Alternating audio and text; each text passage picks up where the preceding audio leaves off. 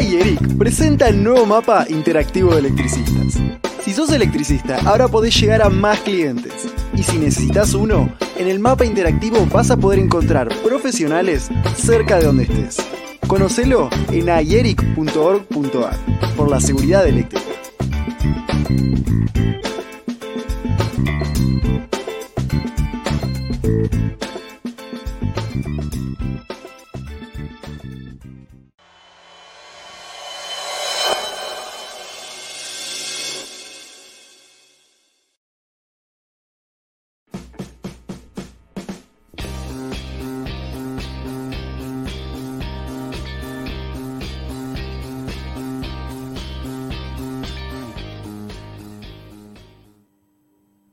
Buenas noches, gente, ¿cómo andan? Bienvenidos a Conectados con Airic, un nuevo viernes encontrándonos, este, hablando de electricidad, de lo que nos gusta, y tenemos a un tal Eduardo Claudio Di Pietro y a otro Manuel Sánchez. ¿Cómo te va, Dani? Buenas, Buenas noches para vos, buenas noches al país eléctrico que nos ve acá, conectado. Hola Manuel, ¿cómo te va? Buenas noches, Dani. Buenas noches, Edu. Buenas noches, colegas, camaradas eléctricos. Bienvenidos a esto que hemos denominado democráticamente Conectados con Ayeric. Este es el episodio 22, el loco, de la temporada número 2. Y aquí estamos, terminando el viernes, lluvioso, despelote de tráfico acá en la zona de Buenos Aires. ¿Cómo andan? ¿Qué cuentan de nuevo? Bien. Usted lo dijo. Ah, eh, Así. tenemos también a- al amigo Eduardo Osorio. ¿Eduardo? Sergio, ¿No se llama Eduardo? Pregúntenle. Ah, a usted le, lo llama por el segundo nombre. Hola, Arias. Sergín. el que comanda la nave. Ah, qué fiesta anoche. Hablando de eso, qué fiesta anoche. El amigo Sergio Eduardo Osorio, Eduardo Sergio Osorio, el, el segundo nombre es Ah, Eduardo. sí. Ah, Sí, sí, mire usted. Qué privilegio, Sí, no cualquiera. No. Esa, ese es mi jugador. Mirá. Y le Mirá, tengo Lima, mirá. feliz cumpleaños a uno que cumplió años el otro día. Sí, señor. A mi amigo Eduardo Di Pietro fue su onomástico. Hace Muchas un, gracias. un par de días. La verdad que fue un, cumple- un cumpleaños, digamos, atípico, ¿no? La, verdad, esto ¿No? es la dinámica de, todo esto que estamos generando, de que festejar un cumpleaños en una empresa. Sí. Espera, que sea- te festejen el cumpleaños. de la empresa. No, no, que llegues a la, a la empresa y había una fiesta de cumpleaños. Eso es lo raro. Claro. Y, que, y después que encima en una institución eh, también Sí. Le, le pasá, diría. De pasada nada más. De- Así De como pasada. quien no quiere la cosa, ¿no? Así que No, bueno. no, no, no paro de sorprenderme de las cosas que, que vamos, que nos va pasando, pero bueno, a- aprovecho para agradecer a todos los saludos a los muchachos y bueno, gracias. Gracias a ustedes. Usted se lo merece. todos. ¿Cuántos años? 56, la caída. Muy bien, Oh, muy bien. Bueno, modelo jóvenes 65, un 56. Siam de tela. sí, claro. Hablando de caída independiente, ¿no? También anduvo medio, medio. Eh, Ahora que estoy eh, pensando. más o menos, más o menos. Más o menos, ¿no? Más o menos, dice el chino. ¿Querés leer los comentarios, Manu? ¿Cómo no, comentarios, señor? ¿no? O, hacemos, o, o hacemos entrar. Sí, Ah, hacerlo entrar vamos, abrir la puerta al hombre. abrile, señores. que está medio. Abrile la puerta. No, buenas noches, Leandro. Buenas noches a todos, ¿qué tal? Estaba escuchando Hola, Leandro, puerta, buenas eh. noches. Bienvenido. Y te dejaron en la Gracias. puerta y no te dejaban entrar. Pero encima, que es la estrella de la noche, nosotros lo dejamos afuera. Pero. Estos chicos son terribles. Vi Luis y entré, claro. No, ¿Cómo ¿sabes lo que pasa, Leandro? Que les hablé de Independiente y ya se les cruzó el panorama. Ese el. Venimos mal, venimos mal hace años. Eh, Bueno, Después- vamos a saludar a la gente. ¿Arrancamos? Va, dale. adelante. Recorrida. Néstor Amarilla dice, buenas noches, País Eléctrico. Saludos a todos desde Verazategui. Facundo Gandur, socio de Ayeric, nos saluda desde Pilar. Mira, Ovaldito Carreras, un clásico, colaborador de Ayeric, responsable del área de eh, estadísticas y datos que a todos nos sirven, nos saluda desde Miramar. Héctor Judici dice buenas noches, colega. Facundo Electricidad FG nos saluda desde Pilar. El Puma Rodríguez dice buenas noches, saludo desde 9 de julio, provincia de Buenos Aires. Creo que el más fiel, este, es- de, de- que creo del programa 3 que está con nosotros. Marcelo Sánchez dice buenas tardes.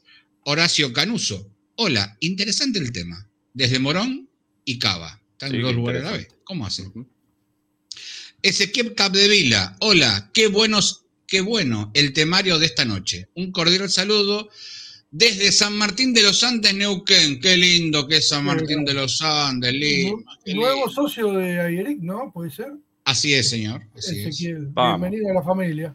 Al camino de los siete lagos, vamos todavía. Qué lindo Estamos- que es Neuquén. Venimos haciendo el recorrido.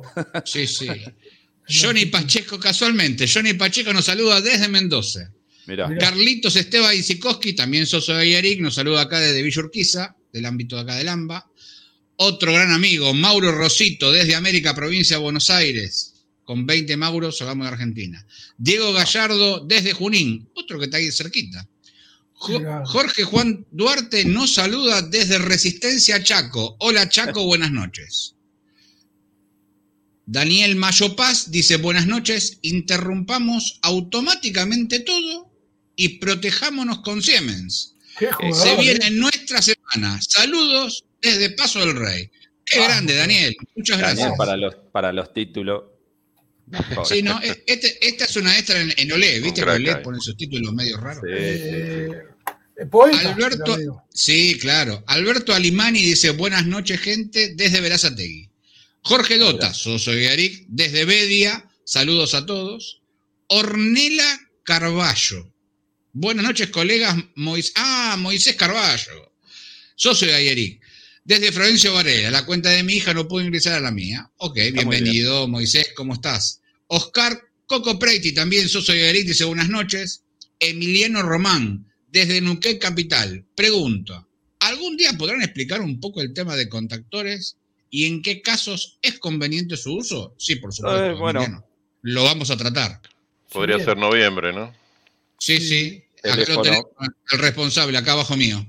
Milton Bustamante dice buenas noches, gente eléctrica. Ricardo dice buenas noches. Ricardo Rudy Feria desde Bariloche. ¿Cómo estamos Oh. de aquel lado? eh? Qué Y lindo, es ¿eh? profesor. Es profesor en un Ah, mira qué lindo dato. Dani, establecimiento educativo de Bariloche. Le mandamos un abrazo a Ricardo y a todos los alumnos. Creo que es Por supuesto. profe. Vamos. todavía. CCT1. Si le, pe- si le pifio, pido disculpas, Ricardo. Que escriba, que escriba. que escriba. Saludo a todos los muchachos. Sí, señor. Eh, Pachila, que es socio de, de Ayeric, también nos dice saludo de Castillo. Alex Harvard dice hola. Carlos Charlie Quiroga nos saluda desde Villa de Lina City, uno de los históricos de, de Ayeric. Y se me están subiendo los... Eh, entraron todos los, todos los mensajes juntos. ¿Querés Ahora seguir un poquito, Dani?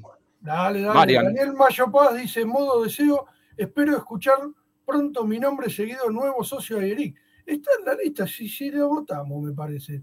Sí, Bueno, sí, está, está ahí. Ahora pregunto en el chat de comisión directiva a ver qué pasa. Debe de estar, debe estar ingresándose. Porque esta semana votamos tres socios nuevos, vamos Sí, en la comisión directiva que aprobar a todos los socios nuevos y votamos, no esta semana, pero creo que hace un par de semanas atrás se aprobó, creo.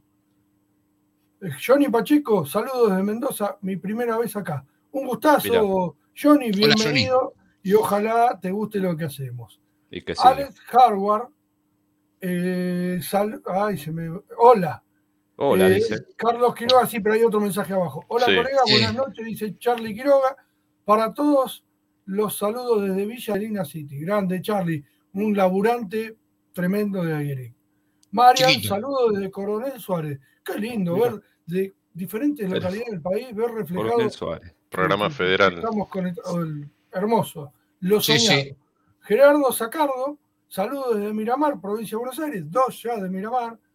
Alex Harvard dice, ¿cómo te haces socio de Eric? En la página web entran, dice cómo asociarse en uno de los links. Si no, pueden mandar un mensajito de WhatsApp al 115-638-7537. Ese es mi WhatsApp, yo los derivo al área de secretaría, ahí lo está poniendo Sergio Osorio en, los, este, en la pantalla.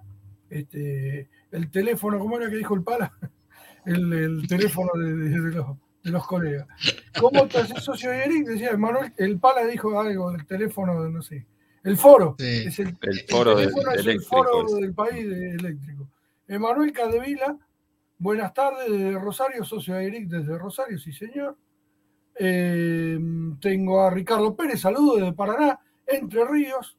Un gustazo también. Alejandro Doblinger, buenas desde Buenos Aires, estudiante de licenciatura en higiene y seguridad. Higiene y seguridad.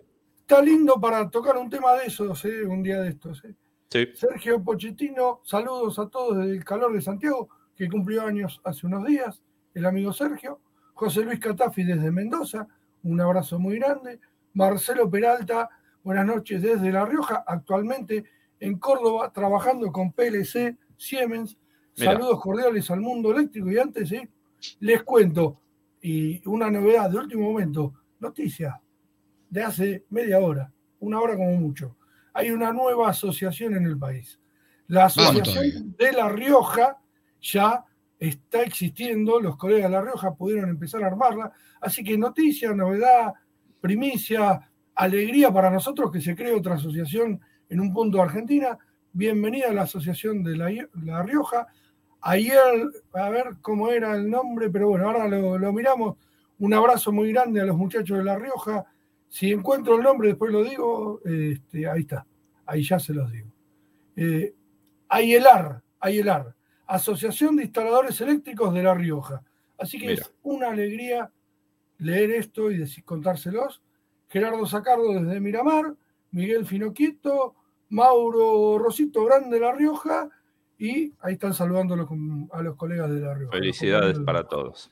Así que seguimos con, la temática, ¿te parece, Leandro? ¿Qué, ¿Qué, tenés ganas de seguir? Yo ya me preparé los anteojos que le saqué a mi señora para estar leyendo. Qué lindo que te queda, Lima. Eh, es más o menos. Eh, me estoy haciendo que no los quiero usar y los tengo que usar porque ya no da más. El otro día me confundí un cable de uno y medio con dos y medio y dije, ya está, es hora de dejarlo acá. Es el límite, ese es el límite. Ese, es el límite. No leer un cable de uno y medio me dio mucha bronca y dije, no, deja de joder y ponete el anteojo. Y ahí lo, estoy usando. Igual. Así que bueno. El tacto no falla tampoco. No. Bueno, la, temática de hoy es un poco de cables, ¿no? Relacionado a cables. ah, sí. Ahí le damos el... Al menos, por lo menos creo que lo vas a proteger. Exacto. La idea de, hoy es hablar un poco de los pequeños interruptores automáticos, los PIA, o térmicas o termomagnéticas, ¿no? En la jerga popular. Y mm, no sé si se está viendo la presentación ya. No, hay, Ahora está por su... cuatro caripelas nomás. Ahora, ahí, que no es poco, ¿no? Pero eh, bueno, es lo que hay. Y entonces que justamente la, función de, estos pequeños interruptores automáticos, que el mes pasado vimos interruptores diferenciales, que era su función principal es proteger a las personas y a las instalaciones contra posibles incendios por fugas a tierra, la, la, función de un pequeño interruptor automático es la de proteger contra sobrecargas y cortocircuitos a los cables, ¿no? Y por ende a la instalación y a los eh, objetos instalados. Pero función principal es proteger a los cables. Sí, señor. Pero antes, bueno, esto va de la mano, como comentaba antes, ¿no? Esto es un, comentario como para también revisar eh, eh, programas anteriores que hemos visto temas diversos con, Siemens y, y con Ayeric. Y como les comentaba en el programa anterior que estuve, que fue el 18 de la temporada 2, del 24 de septiembre, hablamos sobre interruptores diferenciales y anteriormente ya nos remontamos a... ahí está un error, es 2021, perdón. Eh, pero bueno, remontándonos al año pasado, que era septiembre de 2020, ese sí, que hicimos un programa junto con los, los colegas de Pelva, el distribuidor, eh, de materiales eléctricos y anteriormente estuvimos ya en Conectados con Ayeric en el programa 93 y 64, de, acompañando todo esto de la, del encierro y estar conectados virtualmente, pero estar conectados con ustedes. Y haciendo foco ahí también con el tema ahí que están los hashtags de Siemens te protege por nuestro lado, pero acompañando al por, el hashtag de por la seguridad eléctrica, ¿no? Que es fundamental. Entonces, si no lo vieron, esto es, no, no comentaron ustedes, ¿no? Pero tienen que darle, estar eh, suscriptos al canal, eh, darle la campanita y demás. Entonces... Qué jugador. y ver el, ver el historial de videos, que hay muchos temas interesantes yo voy a hacer destacados de esto, pero hay otro montón de temas muy interesantes que han estado viendo. Y como comencé en la presentación de interruptores diferenciales para aquellos quizá que no lo hayan visto y vale la pena reforzar y machacar el tema del concepto de seguridad eléctrica, de, la importancia de tener en los ambientes que nos, rodean que si bien la electricidad nos ayuda a progresar porque nos acompaña iluminando nuestro camino, acortando la distancia justamente como ahora que estamos eh, hablando gracias a la, influencia de la electricidad, o no se entretiene en, nuestras tardes de ocio mirando un, partido o algún programa de televisión, eh, es fundamental el tema de la electricidad y la pregunta que nos tendríamos que hacer es qué tan seguras son las instalaciones eléctricas que nos rodean. Y acá viene un poco el tema este del machaque de, no, no voy a andar tanto en, el detalle, pero principalmente el dato de que en un tercio, o sea, uno de cada tres incendios que se, se producen son causados por fallas eléctricas. Entonces, estos son estadísticas de Europa, pero que tranquilamente acá en, en Latinoamérica o en Argentina podrían ser incluso mayor el, el, nivel de fallas eléctricas causados por, por, por fallas en los conductores, ¿sí? acá la estadística del 50% de las instalaciones, esto es valor de Europa, pero tranquilamente podemos traspolarlo acá, eh, presentan algún tipo de falla en sus conductores, ¿sí? por envejecimiento de los cables, cables eh, de baja calidad que ya o mal dimensionados, etcétera, etcétera y, como les comentaba, el 33% de los incendios que son originados por fallas eléctricas. Entonces, en base a todo eso, a toda esa concientización, es el foco de estas presentaciones. ¿sí? No, no hacer tanto foco o meternos en el tema del portfolio, que si bien utilizo el portfolio de, Siemens para, guiar la presentación, eh, Ustedes saben que tienen productos para atender cualquier tipo de aplicación, eso está de, más explicarlo. La idea es eh, hablar de algunos conceptos generales que les pueden eh, servir para nuestra marca, para cualquier tipo de marca, porque en realidad habla del producto, del dispositivo de protección. Entonces, como les decía, como base, el portafolio de Siemens, que tenemos las líneas 5CL, que son para aplicaciones estándar o intermedias, domiciliarias y demás, y las líneas 5CY o 5CY para eh, ambiente industrial o, ambientes especiales. Y ahí vemos que están los de 4,5 kA, 6 kA, hay de 10 kA, 15 kA, eh, y están las líneas fotovoltaicas, que estos son para corriente continua, ¿sí? O sea, si bien los productos estándar pueden ser utilizados hasta 24 60 volt por polo en continua, su, uso habitual es en alterna, pero para aplicaciones fotovoltaicas que hay hasta 1000 volt o, hasta 1000 volt, se pueden utilizar esta línea 5Y5 que son tetrapolares, pero para uso en continua, donde tienen imanes permanentes eh, integrados y demás y una línea amplia de accesorios, etcétera. Y hablamos de acá de curvas de disparo, corrientes asignadas y acá hablamos de los dos poderes de corte según las normas. Ahí es donde voy a focalizar esta presentación, es en diferenciar a qué nos referimos cuando hablamos de ICN según la IS 6898, que es el poder de ruptura que conocemos habitualmente, que vemos en el frente, 4500 amperes, 6000 y etcétera pero que también los interruptores, depende del modelo, o eh, en el industrial lo vamos a ver, que puede tener otro valor de poder de ruptura y vamos a ver por qué se da eso. Y después, bueno, curva de disparo, vamos a repasar a qué se refiere cuando habla de curva de disparo B, C y D. Como les comentaba inicialmente, que, que daban el pie ustedes, es qué es lo que protege un, un diferencial, un pequeño interruptor automático los cables, ¿sí? Y la reglamentación, acá hice un pequeño extracto de uno de los puntos, ¿no? De la página 36, que dice las secciones nominales mínimas de los cables para líneas principales, 4 milímetros, seccionales 2,5, como mínimo. De ahí dependerá si la caída de tensión o la corriente máxima admisible, que ese es un dato que después se nombra más adelante, eh, hace referencia, ¿no? La reglamentación. O sea, la térmica protege térmica, por, hablando coloquialmente, protege los cables. ¿Y contra qué lo protege? Contra sobrecargas, ¿sí? que es una de las tipos de protecciones, que la sobrecarga, esto yo lo, cuando uno tiene que decir qué es una sobrecarga, cuando ahí vemos la sección de un cable tiene una corriente admisible o intensidad admisible, por ejemplo, el de uno y medio, esto es en, instalación normal, eh, el, valor este va a variar, depende del tipo de instalación, ¿no? No es lo mismo que esté enterrado, que esté en, en caño, que haya dos o tres cables juntos, o que esté en una bandeja portacable ranurada.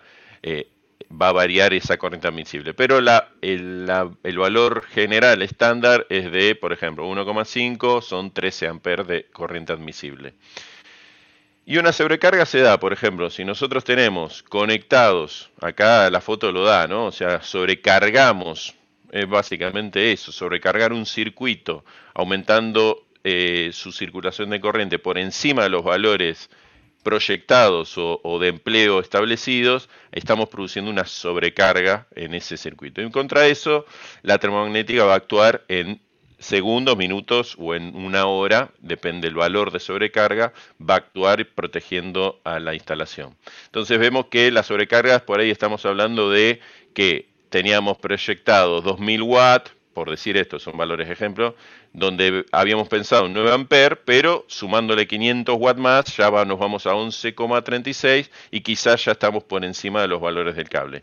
Entonces ahí estaríamos produciendo una sobrecarga. Y esto se da hoy en día por el gran incremento de uso de aparatos eléctricos, ¿no? O sea, hay incluso eh, una época, ahora creo que menguó un poco eso, que los edificios nuevos en la ciudad de Buenos Aires directamente se hacían eh, todo eléctrico, no tenía instalación de gas. Entonces tenían cocina eléctrica, todo, todo lo que podemos pensar en forma eléctrica y eso incrementa el consumo. Por eso hubo una época que hubo muchos cortes por que reventaban los transformadores y demás, porque aumentó el consumo de pasar, que eso es lo que pasa cuando pasa de una casa antigua la demuelen, ustedes lo, habrán visto por todos lados, la demuelen y ponen una torre de 10 pisos. Ahí multiplicamos cuántos departamentos a lo que estaba pensado. Entonces no siempre se acompaña el tema de actualización de la distribución y eso conlleva a, incendios o daños o cortes de luz. Y bueno, también eso es la importancia de tener protecciones, ¿no? Para no llegar a esa instancia de que generalmente cuando se corta la luz no es que reventó el transformador, sino que actuaron las protecciones para que no reviente el transformador. Pero hay algunos casos que se han dado. y eso es, sí. Eh, vos sabés que también lo que se está dando mucho en esta zona, por lo menos, es que eh, mucha gente comprando hornos eléctricos eh, para reemplazar el horno a gas. Claro. No porque han cambiado la instalación de gas, sino que hay como una moda de comprar hornos eléctricos, cocinas industriales y, hasta cocinas eléctricas. O sea, Dani y Leandro, bueno, hay un problema que, que muchos y muchos de los muchachos que nos están acá escuchando y viendo es el problema del gas cuando se corta por pérdida y bueno, el departamento tiene que seguir funcionando y todo se sobrecarga en la parte eléctrica. porque claro, claro. Decía, lo de las, eh, los hornos, porque mucha gente está comprando el horno y lo pone en la casa y, el horno ya está consumiendo 10 amperes. O sea, ni idea tienen de, lo que están conectando eh, y es un desastre. Pero bueno, no me quería ir mucho más del tema. No, no, justamente yo lo, lo, tiraba porque justamente ustedes son los que en la línea de batalla lo ven a eso. Que van y dicen, ¿qué pasó con mi instalación? ¿Se me rompió algo? Y voy a decir, y tenés está sobrecargado esto.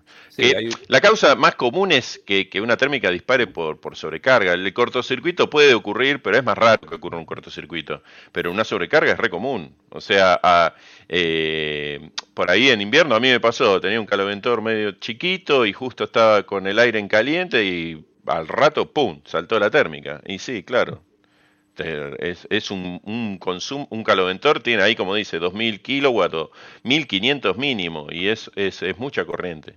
Sí sí, sí sí, Más cuando estamos hablando por ahí de un departamento que no tiene división de circuito, por ahí tiene uno o dos circuitos. adiós, adiós gracias.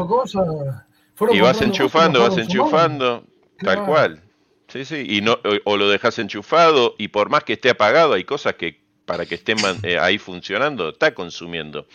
Eh, hoy, algo que ha ayudado mucho a reducir un poco el consumo o que no sufran tanto los cables es la, iluminación LED. que ahí sí bajó un montón la iluminación, el consumo. Pero por el otro lado, como bien vos decís, hay muchas cosas que van apareciendo eléctricas, incluso las estufas. O sea, las estufas, ah, en vez de que limpiar la estufa o lo que sea, y compro un caloventor, una, una de estas placas de cerámica y, consume. Entonces, hay un, poco, todo eso... hay un poco de todo con eso, Leandro. Hay, hay diferentes combos. Ahí está lo que la situación de los edificios que tienen pérdida de gas y se quedan, descortan el gas por medida preventiva y te enchufan a la instalación existente que nunca había tenido ningún problema, un horno con una ficha de 20 amperes, con una nafia arriba, eléctrico, y caloventor y toda la eh, termotanque eléctrico y todo lo demás. Después están los edificios que son 100% eléctricos, los que son, tienen una mixtura, tienen gas para cocinar, pero no para calefaccionar. Entonces estás obligado a, agregar aire acondicionado o estufas eléctricas, que por ahí no están previstas en la obra. Sí, está, Manuel, ahí hay un comentario del Rafael Moreno que, bueno, obviamente nos pasa a todos los que hacemos estos trabajos de interactuar con las distribuidoras, la pregunta y lo que nosotros tenemos que asentar es si el edificio, por ejemplo, tiene gas o no y en qué condiciones, como vos decís, Manu, si es para calefacción, o sea, es un dato y claro, en, en las viviendas existentes, imagínate. No, es difícil, por eso es estar consciente de que esos ocurren, hay 10.000 variables, pero está ocurriendo, es un hecho. el tema es que hay que, protegerlo. Claro, hay que protegerlo, pero lo importante es a lo que iba, es que no es, porque ha pasado muchas veces, y ustedes lo sabrán, la solución cuál es, cambiar la térmica por una más grande para que no salte. Sí, eh, una locura. vamos a decir, para el cliente es esa la solución. Para el cliente es, la primera solución. Por una más grande así no salta. ¿Y, qué va a pasar? para muchos. Se va a quemar el cable. Muchas personas que trabajan en esto también. Yo no digo la palabra colegas, pero hay muchos que van y hacen la fácil y se van. Por eso siempre hablamos de eh, recomendar un profesional electricista no un improvisado electricista, que eso sí, van y te sale más barato, sí, pero lo barato será caro. Y en estos casos, por eso terminamos en que el 33% de los incendios son ocasionados por fallas eléctricas. O sea, se prende fuego el cable y chao. O sea, es un, es o se queman las acometidas o el interruptor principal. o sea, por algún lado, algún punto flaco. Es un trasto, exacto. Algún lado va a saltar como fusible. Exacto. Entonces, eso es lo que eh, la idea, ¿no? Siempre es concientizar en ese sentido. Y el cortocircuito, como bien sabemos, es cuando prácticamente la corriente eh, tiende a infinito porque quitamos la resistencia o el consumo directamente, que eso es cuando, no sé, ponemos un cable en un enchufe, donde no hay un consumo, directamente es una conducción de la fase al neutro, acá en el ejemplo es positivo o negativo, es lo mismo, es, quitamos la, es un circuito, y eh, entonces la corriente en teoría tendería a cero, a infinito, perdón. Entonces eso es un, un, cortocircuito. Estamos hablando de una térmica de 10 amperes, ahí vemos, por ejemplo, 1600 eh, amperes de cortocircuito. ¿Por qué no infinito? Porque el cable tiene una resistencia. ¿sí? Si bien no, conectamos eh, ningún consumo como un caloventor, que son 1500 watts, eh, que le ofrecería de, potencia de consumo, la resistencia del cable produce que no sea infinita. Y otro valor que va a limitar el nivel de cortocircuito es eh, la, alimentación de ese circuito. O sea, generalmente el transformador. El transformador es el que puede aportar nivel de corto, poder de cortocircuito al circuito. Nunca va a ser infinito ni, ni, ni un valor superior a lo que puede proveer el transformador. ¿sí? Por eso cuando eh, eh, en tableros industriales sí podemos estar hablando quizá de 150 kA porque tienen transformadores acometiendo un tablero general y demás. Pero en, lo que es distribución domiciliaria, eh, generalmente 3, 4, por eso están los valores de las termomagnéticas, 3, 4,5 kA. Eso es lo, habitual por, por los niveles de transformadores que tenemos. Son chiquitos y esa es la potencia de cortocircuito que puede aportar un transformador. Más allá de eso, no, no lo va a hacer. Pero esto para diferenciar, eso es lo que ofrece como protección una termomagnética es contra sobrecargas y contra cortocircuitos. Y ahora más adelante vamos a ver que, porque tiene dos elementos que lo componen a un, interruptor. Y después algo que, habla en la reglamentación es la coordinación entre, la entre el cable y los dispositivos de protección. Dispositivo de protección habla porque, si bien nosotros estamos hablando de pequeños interruptores automáticos, esta regla aplica también para el uso de eh, interruptores más grandes o fusibles. Entonces, acá lo vemos, ¿no? Tenemos la corriente de empleo, que es la I sub B, la, corriente asignada, la corriente admisible del cable, y después está la, corriente convencional de operación I sub 2. Acá está el IZ, que es la corriente admisible del cable, por 1,45 veces. Y acá está la corriente de cortocircuito, que esa estaría, ¿no? O sea, tiene que ser la corriente de cortocircuito eh, del interruptor, tiene que ser mayor al, o igual a la, de, la instalación.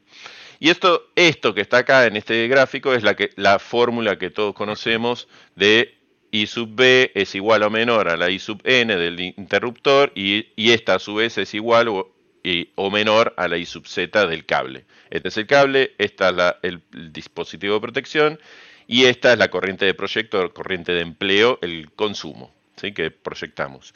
Y después está la segunda comprobación que es que la I sub 2 del interruptor o del, dispositivo de protección sea igual o menor a 1,45 veces la IZ. ¿sí?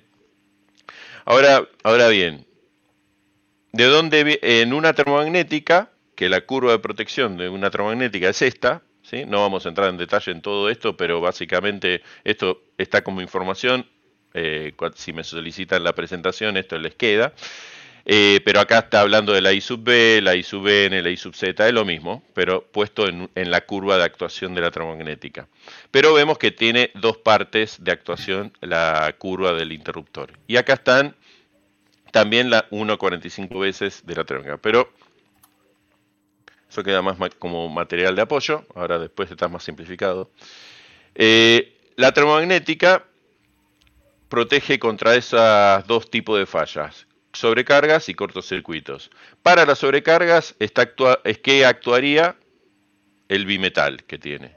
Tiene un elemento bimetal que a mayor corriente de circulación, este bimetal al aumentar la, temperatura, porque está circulando corriente, aumenta la temperatura, se empieza a deformar. ¿sí? La misma, eh, forma que actúa un relé térmico de protección de motores. Son bimetales. Bueno, eh, empieza a deformarse y se llega a deformarse de, forma tal que haga actuar el disparador, actúa la térmica por sobrecarga. ¿sí? Y para cortocircuitos lo que tiene es una bobina, ¿sí? En donde se produce un campo electromagnético al circular mucha corriente, se produce un campo electromagnético que mueve a un núcleo que tiene en el interior actuando sobre la parte del disparador haciendo, provocando el disparo y interrupción del circuito. Y acá vemos la cámara apagachispas, que es la que extingue el arco, ¿sí? sea de corriente nominal o de cortocircuito, el arco se produce y se extingue en la cámara apagachispas, que su función es dividir el arco en pequeños arcos para que pierdan fuerza y se extingan con mayor facilidad y seguridad. Ahora bien, antes veíamos la curva de la termomagnética que tenía sus dos partes, ¿no? Entonces, estas. Esta es la parte de sobrecargas y esta es la parte del magnético de cortocircuitos. Ahora vemos esta curva esta curva, ¿no? Vemos que es como una curva continua, no es que tiene el quiebre característico de los interruptores termomagnéticos. ¿Esta curva a qué dispositivo de protección se refiere? A la de un fusible. ¿sí? El fusible tiene esta forma de curva y acá lo que, lo que vemos en esta tabla están todas las curvas superpuestas de un fusible de 2, 4, 6, 10, 16, 20, 25, 32, etcétera, etcétera, etcétera, hasta acá 200 amperes hasta 160 amperes. Y esta forma, eh, acá vemos que los fusibles son selectivos entre sí porque justamente las curvas no se tocan entre sí. Es más fácil obtener esta selectividad con un fusible por la forma que tiene la curva. ¿Pero por qué tiene esa forma la curva? Porque un fusible tiene un solo elemento, ¿sí? un elemento fusible, que en, los NH son láminas, en los diacet o en los fusibles tabaquera, los UZ, son como un alambrecito calibrado, pero es un elemento que si bien tiene dos formas de actuar, como lo muestra acá la curva, en la parte de sobrecargas actúa el punto de estaño que tiene el elemento fusible, uno, dos o tres puntos de estaño, que cuando aumenta la corriente, aumenta la temperatura y si llega a superar esa temperatura, los 170 grados, que es la temperatura de fusión del, estaño, funde el estaño, se funde el cobre y se interrumpe el, elemento fusible y ahí acomete la arena que tiene todo alrededor y extingue el arco.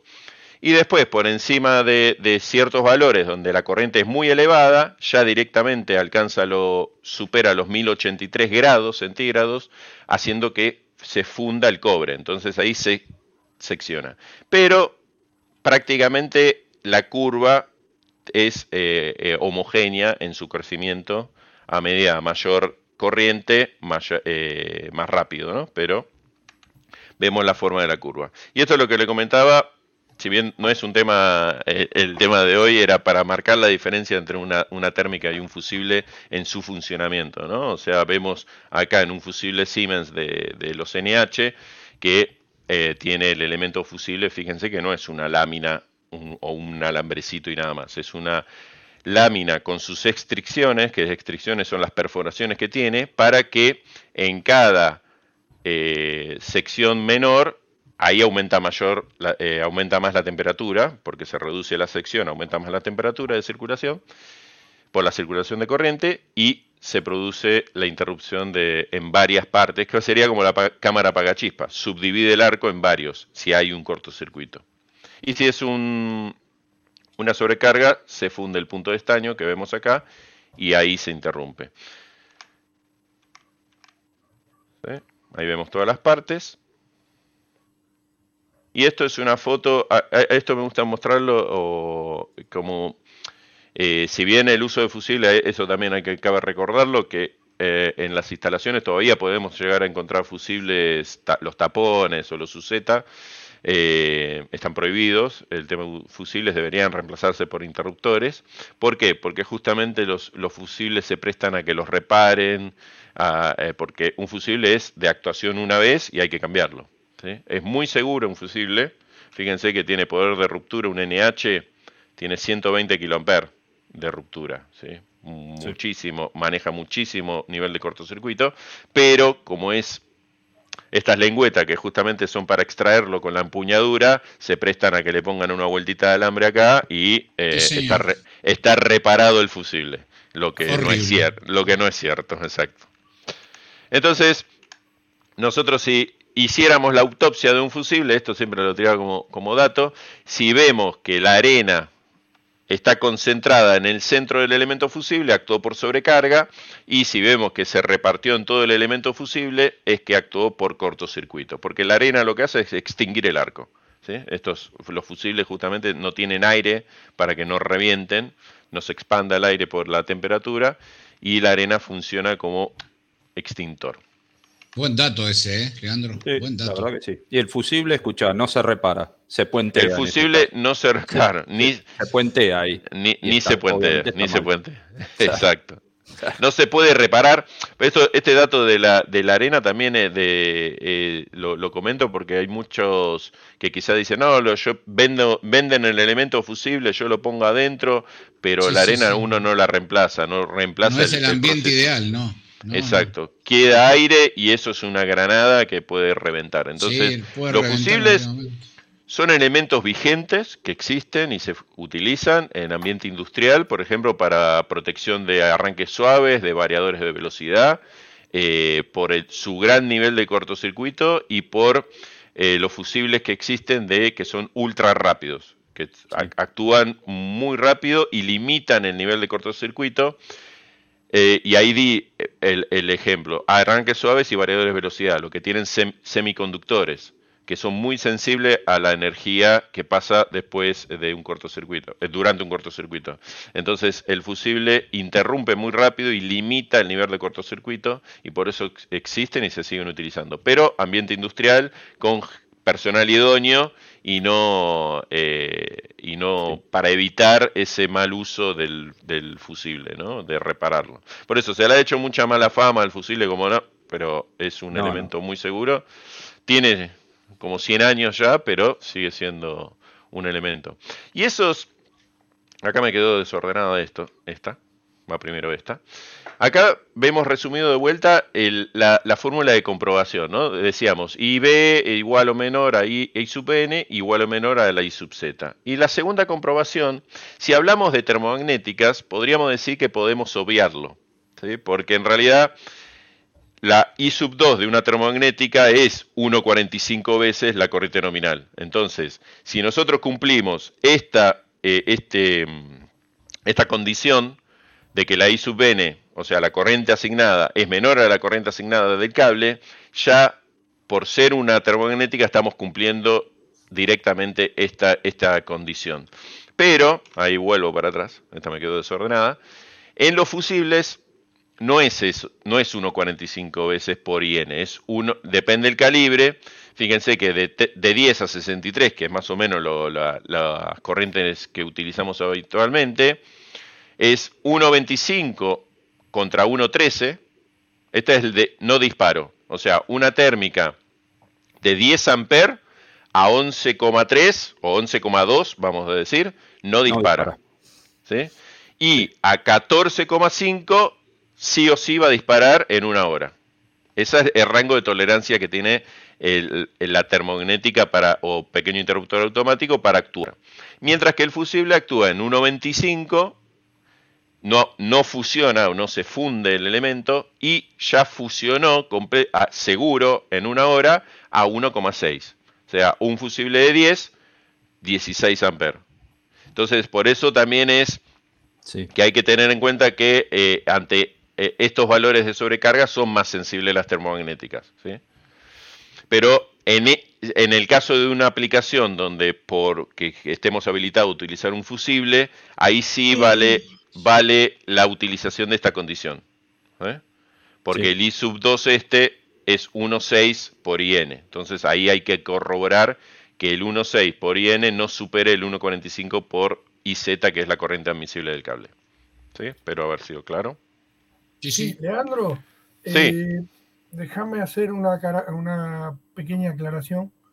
Vamos a revisar después eh, en la presentación la tabla de los eh, las demandas máximas de corriente de los cables, porque tiene algunos, algunos errores, me lo han marcado en privado algunos colegas y, la vamos a revisar, es verdad.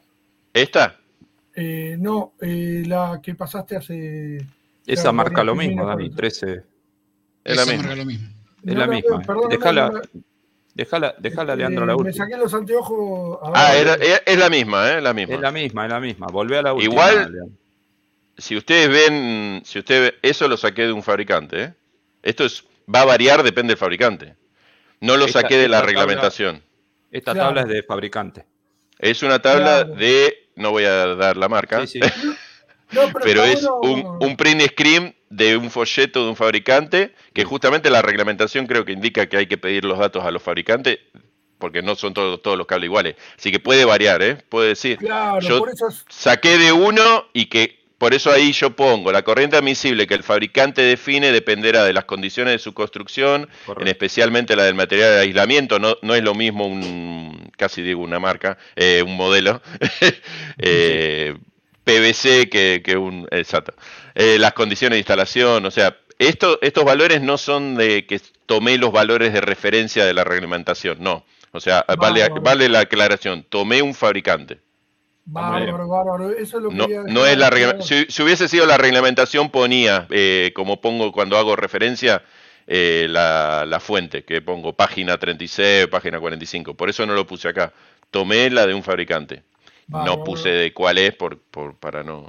Sí, sí, sí, sí aclaradísimo y, y es más que para tomarlo como un ejemplo, o sea, se tomó un parámetro de corriente como para tomarlo como ejemplo. Exacto, sí, sí, va a variar, va a variar un montón, va a variar un montón. Siempre corroborar, corroborar ahí como indica la, la fórmula.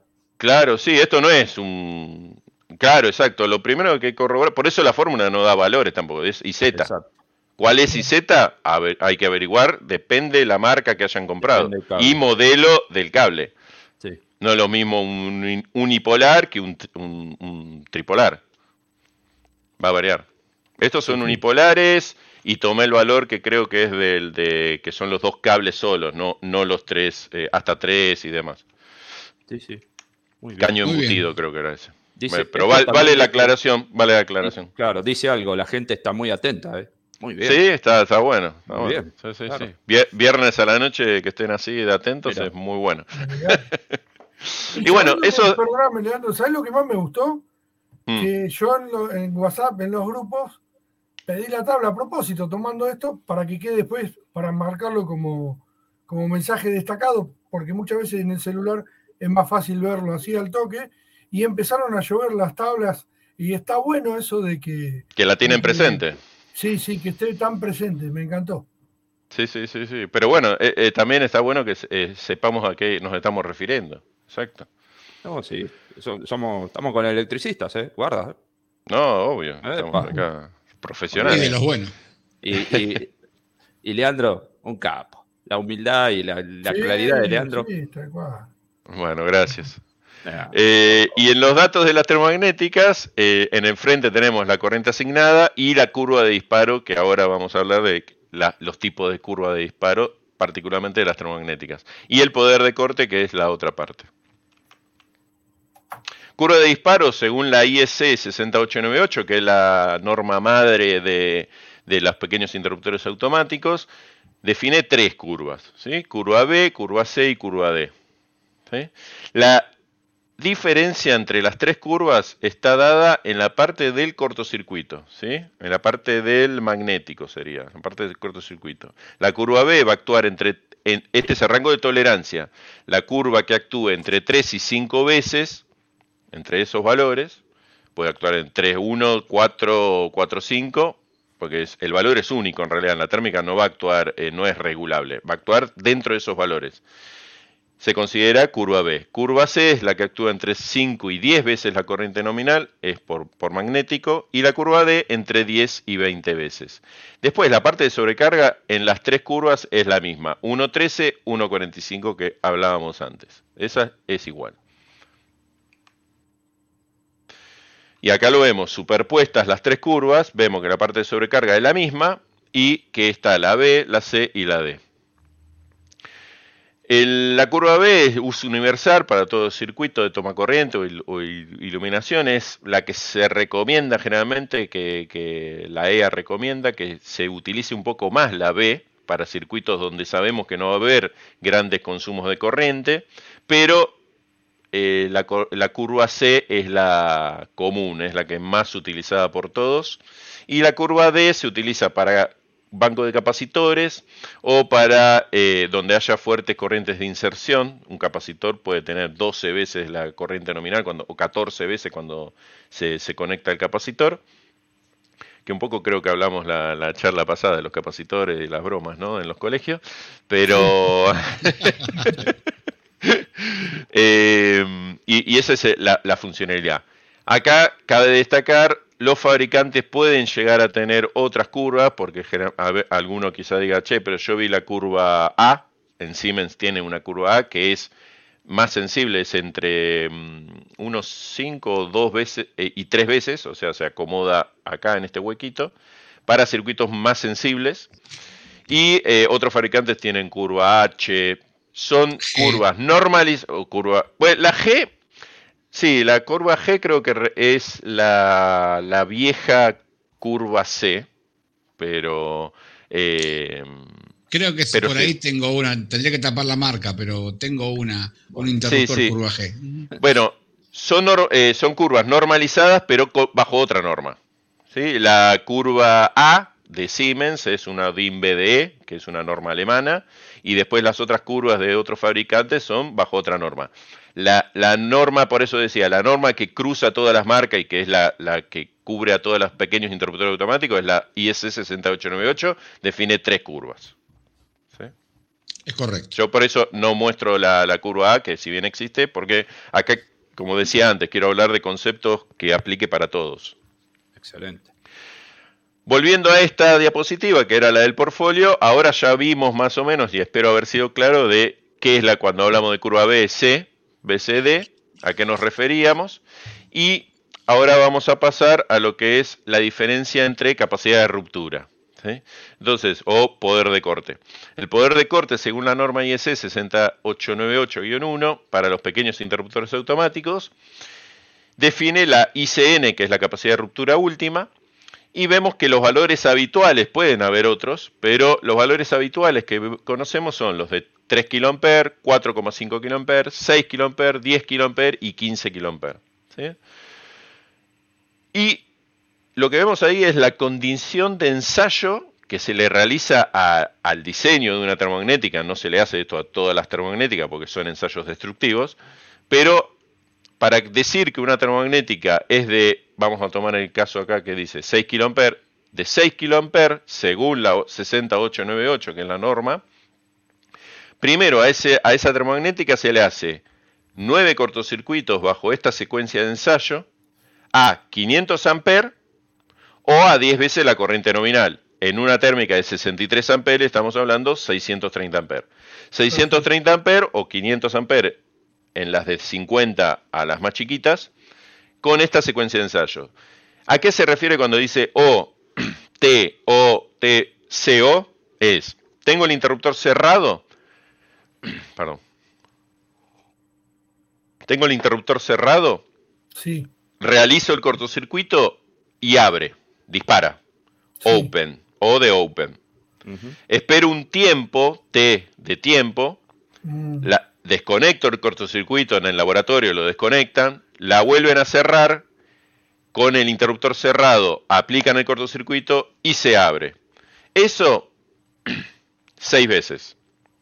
Después esperan un tiempo y con el cortocircuito todavía conectado, cierran el interruptor, closed, y el interruptor automáticamente va a disparar otra vez, porque se encontró con el cortocircuito, open otra vez. Eso tres veces. En total, nueve veces en la secuencia. Después de todo eso, a, esa a, ese pequeño interruptor automático se le realiza una secuencia de ensayo de tres veces, con esta secuencia para las unipolares o bipolares, o con esta secuencia para las tripolares o tetrapolares, a 1500 amperes. Ah, y después, dos veces, al valor de corte asignado, a los 6 kA o 3 o 4,5 o 10 o 15 según el modelo.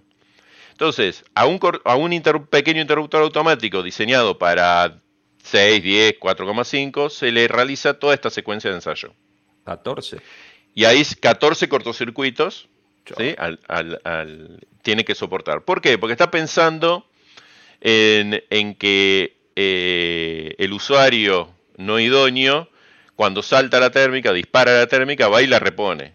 y le vuelve a saltar, y va y la repone de vuelta, y va y la repone de vuelta. Hasta que llama a un técnico electricista, eh, va, a disparar un par de veces. Entonces, para proteger al usuario contra esa reposición automática, por así decirlo, eh, tiene que soportar estos tipos de cortocircuito. Yo te quiero ver en el paso número 7 levantando, o en el 8, o en el 9. claro. Y estaba viendo que, por ejemplo, una térmica de, no sé, de 40 amperes, le van a aplicar 500. O sea, las que son de... Claro, las de 2 amperes, las de 2 amperes eh, aguantan 500 amperes. Claro, eso es lo que iba a decir. La de 63 le van a aplicar 630 en el primer 10 veces. Pero a todas las demás le aplican 500 amperes. Y claro, a, en algunos casos más de 20 veces por ahí. Claro, e, eso me, estaba llamando la atención. Lo que pasa es que es un interruptor que, claro, a 63 amperes, ya en ese formato compacto, más de 10 veces es un montón. Entonces, pero en el formato, las térmicas básicamente no cambia mucho. El bimetal, eh, eh, lo que ajustan es un tornillito que, que en vez de que se mueva por decir algo, ¿eh? son valores inventados. Un milímetro al moverse 1,5, al moverse 1,06, dispare, porque es un bimetal. Prácticamente debe ser el mismo bimetal. Y en la parte del magnético es más o menos espiras la bobina. Claro. Es. Eh, Leandro. Por eso la térmica todo va cambiando muy poco Sí. en el, con en el todo- concepto. Con todos estos ensayos, eh, puede pasar de que se destruya y que pa- capaz que Des- está en la página que viene y yo Después de, no, después de todos estos, estos eh, ensayos, la térmica ahí recién va a abrir y no repone más. O sea, ahí No es cuando pasó a mejor vida. Por eso es. pasa- Si, si pasa todos los ensayos, después sale. eh, Tiene que llegar hasta, el- hasta el ensayo 14. Si, No, si digo- se rompe Claro, antes, ahí se homologa, ahí se homologa. Por eso decía, esto no es que se le hace a cada térmica que se claro, fabrica, obviamente. porque es destructiva. Es un muestreo es- nada más. Toman Exacto, al muestre, eh, claro, cuando el IRAM toma muestreos de los productos y nos da los certificados de seguridad, el sello de seguridad, es que le hizo a las termomagnéticas esos otros ensayos. Comprobó esto, por entre otras cosas, la marcación, están que eso el Pala creo que habló de todo el tema de Sí. normativa y cosas. Sí, sí, sí. Eh, Esto es una de las cosas que ensaya el IRAM, que cumpla todo esto. bárbaro. Por eso, que, digamos así vulgarmente, que yo levantando no me lastime en ninguna condición a mí. Exacto. Ah, eh, eh, claro, que el fogonazo que hay internamente, esa, ese arco que se produce, no lastima al usuario. Exacto. ¿Por qué muestro esto? Porque la norma 60947-2, que es la norma de interruptores automáticos en general, que es como la, la- la norma, eh, esa es la, la madre de todos los interruptores, la otra es como más específica, es, eh, establece estas dos, eh, entre otros datos, ¿no? Hay otros, pero por ejemplo la ICU, que sería más o menos el equivalente a la ICN, es capacidad de ruptura última, fíjense que son dos veces, lo que es esta última parte. ¿Sí? En los interruptores grandotes, cuando hablamos de ICU, es que, por ejemplo, en este caso acá vemos, ¿no? En 4, 380, 415 tiene 55 kA el interruptor. 55 kA, dos o tres veces, porque acá habla de ICS, es el mismo valor. O sea, esta secuencia tres veces. Tres veces te aguanta 55 kA. ¿Sí? Por eso son, aparte de que son que- más robustos, ¿no? Sí. Vos sabés que yo tenía en la cabeza tres veces que era para todo, ¿viste? Para la- los que mostraste antes, pero. pa- Por lo menos yo, y esto, obviamente. Claro, así, pero- vos podés pensar, sí, Eso. 6 kA son dos veces. Claro. Sí. Por eso, si vos decís, no, todo el tiempo tengo un cortocircuito a 6 kA y tendrías que poner quizá una más grande, porque en realidad 6 kA tenemos que pensar que prácticamente es en- un cortocircuito en bornes del interruptor Sí. y Claro. lo que por eso yo mostraba antes, si no estamos muy cerca del transformador, etcétera, etcétera. O sea, te- tener 6 kA, 10 kA es posible, por, por algo existen los productos, pero no es tan fácil tenerlo. En una casa, generalmente si tenemos un cortocircuito, quizás en un toma corriente, tenemos todo el tendido desde el tablero principal hasta el toma corriente y eso es resistencia pura y dura que baja el nivel de cortocircuito Sin duda. Más allá de la resistencia que ofrece el elemento que se está eh, quemando. Entonces, eh, tener los 6 kA quizás sea en bornes del interruptor, capaz. Sí, sí. Entonces yo por eso decía que en un interruptor que salte por cortocircuito extremo así, es raro. Ustedes lo pueden decir en todos sus años de experiencia, un cortocir- una térmica que, que haya muerto por un cortocircuito no es tan habitual. No es común. Eh, y Por lo menos en Siemens. las marcas. Por lo menos en Siemens, por eso. Claro, No, pero- de tercera O primeras marcas. Bueno, Claro, sí, sí, sí. Pasa en, en, en marcas más.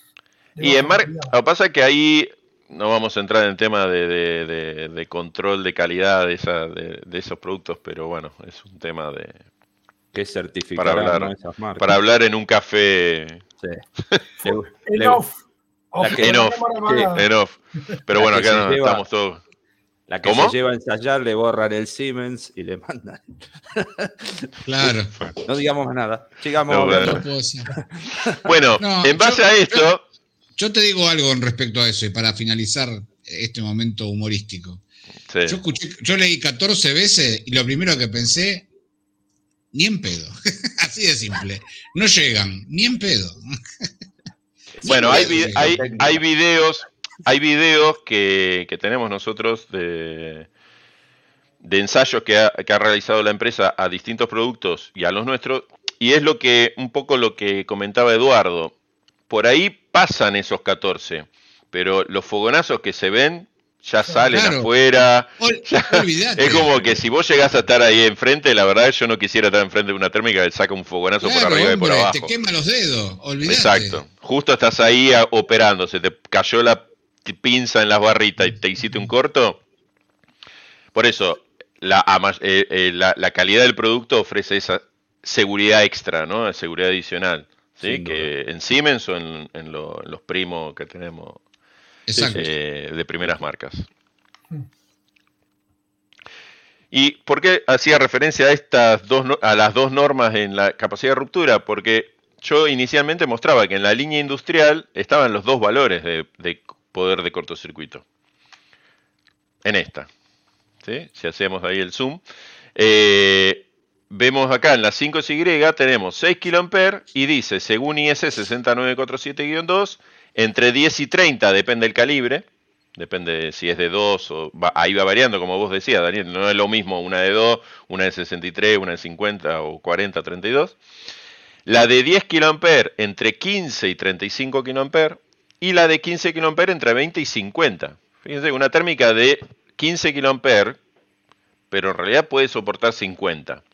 ¿Por qué? Porque estamos hablando de esta secuencia de ensayo. 50 veces, dos veces. 50, 50 kilomper, perdón. 50 kilomper dos veces. Dos veces. 15 kilomper todas estas veces. Y por eso esas térmicas en, en el frente van a decir el valor real, eh, se, va, el valor según 6898, los dos son reales. Eh, según 6898, el valor habitual para nosotros, esa era la mejor palabra. Y en el costado dice ICU, fíjense que acá eh, se llega a ver 10 kilomper no, yo estoy viendo en la pantalla chiquita, pero se ve. 20 creo, ¿no? dice. 10 kiloamperes acá. Acá, acá, acá dice 10. Arriba. 10, 10.000. Sí, sí. Acá dice 10.000 con el 3 del nivel de grado de limitación de la corriente de cortocircuito. Y acá sí. al costado dice 20 kiloamperes. Pero según IS 6094-2. 20 kiloamperes, la misma térmica que es de 10 bajo la 898. De, ¿Va a depender de, del, oper, del, operador, digamos, vulgarmente? Acá va a depender su utilización exacto. Para nosotros decir, voy a utilizar la térmica pensando que es de 20 kA, es porque va a ser utilizada en un tablero industrial, con personal de mantenimiento.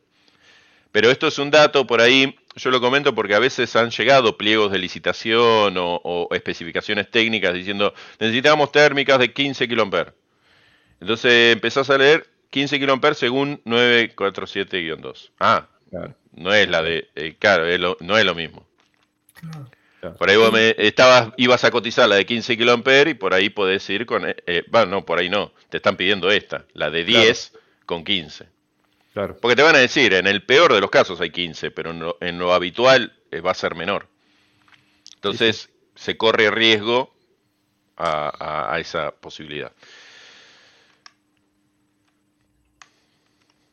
¿Querés? Eh, perdóname. Uh, nos repasamos en el tiempo, ¿no? Escuchame, Leandro. Perdón. Está muy bueno. Eh, no me maten. Las dos, las dos no, normas. Bueno. Sí. Yo te quería consultar, o sea, más que nada que lo digas vos, el límite, o sea, ¿cuál es el parámetro que marca el límite entre las dos normas? ¿Cómo el límite? Claro, la 6898 este, es hasta 63 amperes, hasta 80 hasta 100. No, la, la 898 llega hasta 125. Perfecto. Hay productos hasta 125 amperes con 898. Perfecto. Claro. Lo que son estas. La 5SP4, que es la línea de altas corrientes de 80 a 125 amperes y está ensayado. Fíjense que en este caso, como es un producto compacto de 125 amperes, tanto en 898 como en 947 es 10 kiloamperes. O sea, ahí no le podemos pedir mucho más a ese interruptor, que es esta de acá, porque es un modelo más chiquito. Entonces, 125 amperes más corriente de cortocircuito sufre. Entonces esto lo podemos lograr en los formatos más compactos y en corrientes hasta 63 amperes. ¿Sí? Hasta 125 está ensayado con 947, pero es el mismo valor. No sé si responde a la, a la pregunta. Perfecto. Y ahora, bueno, eh, la última parte, que es el detector, le pido que, que, me que, nos acompañen todavía. Espero bueno, muchachos, sí, que vamos, vamos, a hablar de... A la FD, que es uno de los accesorios en, en, en, en, la línea de termomagnéticas, es uno de los accesorios de la línea eh, de, de, la 5Y, ¿sí? Y damos pie al detector de fallas de arco, dispositivo detector de fallas de arco, es AFDD, de sus siglas en inglés, eh, que nos brinda protección contra arcos eléctricos en serie y en paralelo. Y además, como es un dispositivo que tiene ahí su, su electrónica y su microprocesador, ofrece protección contra sobretensiones permanentes que superen los 275 volts. O sea, se cae el neutro Mira. y supera la tensión, el AFD también detecta eso. Buen dato. No, este, no sobre tensiones transitorias, sobre tensiones sí, sí, permanentes. Sí, rayos permanentes. no. Rayos no, exacto, ahí está. Esa es la traducción literal. Rayos no. Es un, es un buen dato, ¿eh? yo no lo tenía ese de la tensión. También lo incluye, sí. Muy bueno. ¿A qué nos referimos con fallas de arco en paralelo serie? Bueno, somos todos electricistas, sabemos lo que es paralelo y serie, pero en una sobrecarga, por ejemplo, eh, cuando hablamos de un cortocircuito, o en una, acá vemos una descarga a tierra eh, de corriente, una fuga a tierra, estamos pensando que es un arco eléctrico en paralelo. Para eso existe la termomagnética o el diferencial, pero para ciertos valores de esos arcos, eh, de esos fallas de arco, el, la termomagnética o el diferencial son de un poquito lentos y por ahí se produce un daño. Entonces el AFD viene a proteger contra esas fallas de arco en paralelo, suma protección, pero acá tenemos que pensar que acá dice, cubren el hueco o el faltante en un círculo de protección completa. ¿Por qué? Porque no había ningún elemento que protegiera contra fuga, eh, contra arcos en serie. ¿sí? No había ningún dispositivo, o sea, ni la termomagnética, ni el diferencial, ni el fusible, ni nada detectaban los arcos en serie. Entonces, a la larga, se puede producir un incendio. Esta es una, es una tecnología que en los años 90 más o menos se introdujo en el mercado huele, que es el mercado americano, ¿sí? mayormente en el mundo se utiliza en, en Estados Unidos y en algunos países anglosajones. Pero en el mercado IEC se introdujo en el 2012, que esa es un poco la historia que, ahora vuelvo para esta, que es lo que cuenta en esta diapositiva, que en 2012 Siemens fue la primera empresa en introducirlo en el mercado IEC, en el mercado europeo y mundial, porque nosotros utilizamos el mercado IEC. Con la primera generación de eh, detectores de falla de arco, con, que era este formatito. Y bueno, acá, acá lo dice, ¿no? Pero es lo que le comentaba antes. Era, vino a complementar al, al, al, círculo de protección eficaz que cubría lo que era fugas a tierra, lo que era sobrecargas, lo que era cortocircuito, pero quedaba ese huequito en lo que era arcos en serie. Acá cuenta un poco la historia de que, bueno, está evolucionando, que ya está la segunda generación hasta 40 amperes, había arrancado hasta 16 amperes, y sí. que ahora hay un dispositivo que, eso hay que hablarlo por ahí, eh, eh, es, es, complicado introducirlo en, en nuestro mercado por la, la, reglamentación que tenemos ahora, que es en un dispositivo, ahí vemos, ¿no? De un módulo de ancho, termomagnética y AFD integrados, ¿sí? Que es lo que está acá, hasta 40 amperes. Eh, no, pero, no, hasta. No, sí, hasta 40 amperes. Sí, hasta 40, eh, 18, el tema es que, ¿por qué acá no lo introducimos? Porque solo protege la fase. El neutro es secciona, pero no tiene la protección. Entonces, por lo que es reglamentación acá, todo lo que son elementos compactos no se deberían poder utilizar. Digo, no se debería porque sé que hay marcas que ofrecen productos compactos y que se utilizan, pero no se deberían utilizar. Ustedes son los mejores para decirlo, ¿no? Sí, o, o tal vez la condición. Bueno, pero no hagamos. Eh, sigamos. Pero por eso es proteger, eh, la reglamentación dice lo, ambos polos protegidos. Entonces, sí, para circuitos sí, terminales. Sí. Para circuitos terminales. Entonces es como que deberíamos colocar una termomagnética y después esto y bueno, Claro, entonces pues, es medio raro. Eh, ¿Qué es un, una a- ejemplos de fallas de arco en paralelo? Acá vemos, ¿no? Eh, cuando esto viene, por eso decía, del mercado americano que ustedes ven, que el mercado americano son las casas prefabricadas, donde los Sí. cables directamente están entre las paredes sueltos, Sí, o sea, no, hay sí, cañer- sí. no hay cañería, no hay nada. Entonces, Y no hay canalizaciones. no hay nada, es directo ahí. Entonces ellos sufrían mucho daños en los cables cuando ponían un cuadro, eh, eh, movían un, algo y lastimaban los cables y encima que eran construcciones eh, casi o muchas de madera o material inflamable, había muchos incendios por este tipo de falla. Entonces en los 90 se introdujo esta tecnología allá y acá llegó en el 2000 en 2012, se introdujo al mercado IEC eh, evolucionado, ¿no? Pero aprendiendo de esa experiencia. Y la falla de arco en serie, la clásica falla de arco en serie, que ustedes lo habrán visto más de una vez, es el borne flojo. Sí. El borne flojo donde está, ch- está chisporroteando el cable ahí, está haciendo un contacto, un falso contacto, chisporrotea, recalienta el toma corriente, queda marcado todo, pero no hay nadie que lo detectó. Por, por algo con el tiempo se produce. Entonces, este detector de, de falla de arco detecta ese chisporroteo y produce el disparo de la termomagnética. Y otros ejemplos, bueno, cuando aplastamos un cable que no llegamos ni, ni a cortarlo ni a nada, pero lo lastimamos y queda también ahí eh, un, un- un arco en serie. Eh, esto es por eh, portafolio, los dos modelos que tenemos, el modelo de, de hasta 16 amperes, que se acopla a la termomagnética, y hasta 40 amperes, eh, que es otro modelo, que se acopla Oye, a la Leandro, termomagnética. ¿Sí? Sin comprometerte, pero yo creo que en la Biel 2015 vimos esto como lo novedoso que creo que fue. ¿No? ¿Está bien, Manu? Sí, ¿O sí. Dani? Sí, Sí, sí, es sí, verdad. porque esto, esto se introdujo, como decía, en 2012 y sí, lo trajimos, creo, en 2015, sí, que fue la última biel que estuvimos. Sí, estaba.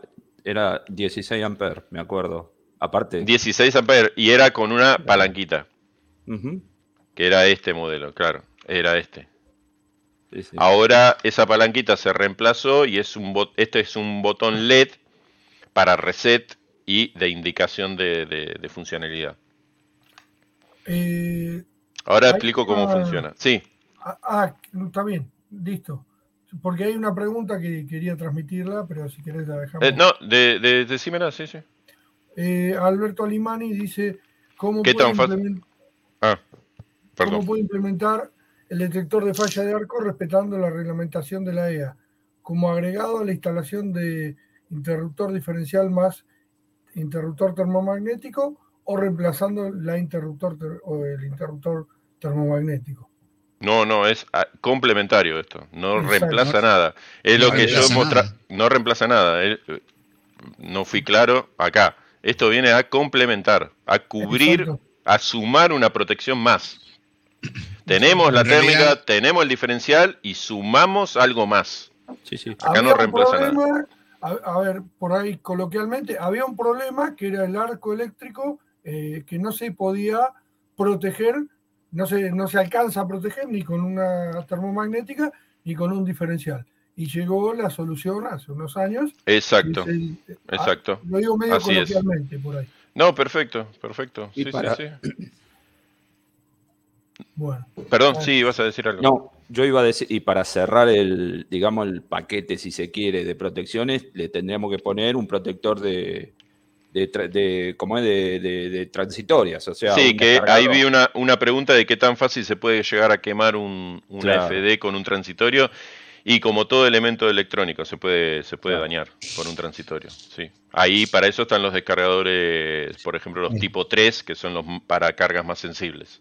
Claro. Sí, eso Siempre es otra protección. Por eso, cuando hablamos de Mm. que yo decía círculo de protección eficaz, es considerar todo: las protecciones contra fugas a tierra, sobrecargas, cortocircuitos, arcos en serie, arcos en paralelo, eh, eh, transi- sobre tensiones Transitorias. transitorias, sobre tensiones permanentes, todo eso. Si tenemos una protección para todo eso, tenemos una protección completa e integral. Si nos falta algo, corremos el riesgo de que justo tengamos ese tipo de falla y nos dañe la instalación. Pero esto justamente en esto es, se acopla la termomagnética a nuestro modelo, o sea, no la reemplaza para nada. Si, sin la térmica no funciona, porque la interrupción del circuito lo hace la térmica. lo que hace esto es, es el sensor que está monitoreando el circuito y al, al, al ver que esto es esto, vamos con esta, está cruzando distintos, está midiendo valores del circuito. El valor de la corriente, la estabilidad de, una alta frecuencia, la duración del incidente del ruido que escuche, la potencia de ese ruido y la sincronización de, esos, de esos valores. Porque acá lo que dice es, estos cinco criterios principales diferencian lo que es una falla de arco o de un arco operacional. Porque también tenemos que pensar que estamos rodeados de arcos, de arcos eléctricos normales. Por ejemplo, cuando prendemos una luz, la tecla de luz se separa en los contactos, se produce un arco. Eso es un arco normal. Cuando utilizamos un taladro eléctrico, También. y lo vemos en el motor de escobilla, vemos el arco. hay un arco eléctrico ahí. No olvídate, hay un chisporroteo ahí. Eso es un arco operacional, es un arco normal. Todos los arcos operacionales producen un ruido en la red un ruido de alta frecuencia que lo que está monitoreando, ¿qué es este AFD? Una AFD no es una cajita mágica, es, tiene básicamente dos sensores, un sensor de corriente, un sensor de alta frecuencia y un microprocesador. Ese microprocesador recibe los datos que están tomando esos sensores y los cruza con datos empíricos. O sea, ustedes se acuerdan que le dije que esto es experiencia de, de los años 90 y en base a ensayos se toma que un taladro eléctrico hace tal ruido, X ruido eh, eléctrico de arco en el circuito. Una tecla de luz hace tal ruido, un dimer, un relé, un contactor, todo lo que produzca un arco produce un ruido. Y se determinó que en cierta franja de ruido, que eso es lo que muestra este gráfico, los que son fallas o sea, los que son dañinos, los arcos eléctricos dañinos, producen un ruido característico. Y además de ruido, la potencia de la, de la, frecuencia, el valor de la corriente, y si todas esas variables se cruzan y el microprocesador determina esto es un ruido peligroso, es un arco eléctrico peligroso, dispara. Eh, provoca el disparo de la térmica, ¿sí? envía la señal a la electromagnética. Eso es lo que básicamente hace la FD. Perfecto. Sí. Perfecto. Eh, yo quería comentarles algo como medio anecdótico que, me pasó. En el año, el año pasado fue, 2020, el 17 de septiembre, me tocó ir a presentar el proyecto de ley al Congreso, el proyecto de ley del FONSE. Y cuando estábamos reunidos en, una mesa grande y estaba eh, Sergio Massa, que nos recibió, el presidente de la Cámara de Diputados, surgió la, conversación de cómo era eh, la, peligrosidad de las instalaciones eléctricas y el día anterior o dos días antes, pero creo que fue el día anterior, había muerto una modista muy conocida, eh, Elsa Serrano. Y se decía que había sido por un eh, transformador de una dicroica que hizo un arco eléctrico y prendió fuego el dormitorio y la mujer tomaba pastillas para dormir, ni se, se se murió. No vamos a decir, no vamos a ir al morbo. Entonces, en ese momento surge en la charla que él dice, cuando le estamos contando los accidentes eléctricos, dice, vieron que se murió Sandra eh, eh, Elsa Serrano. Elsa Serrano.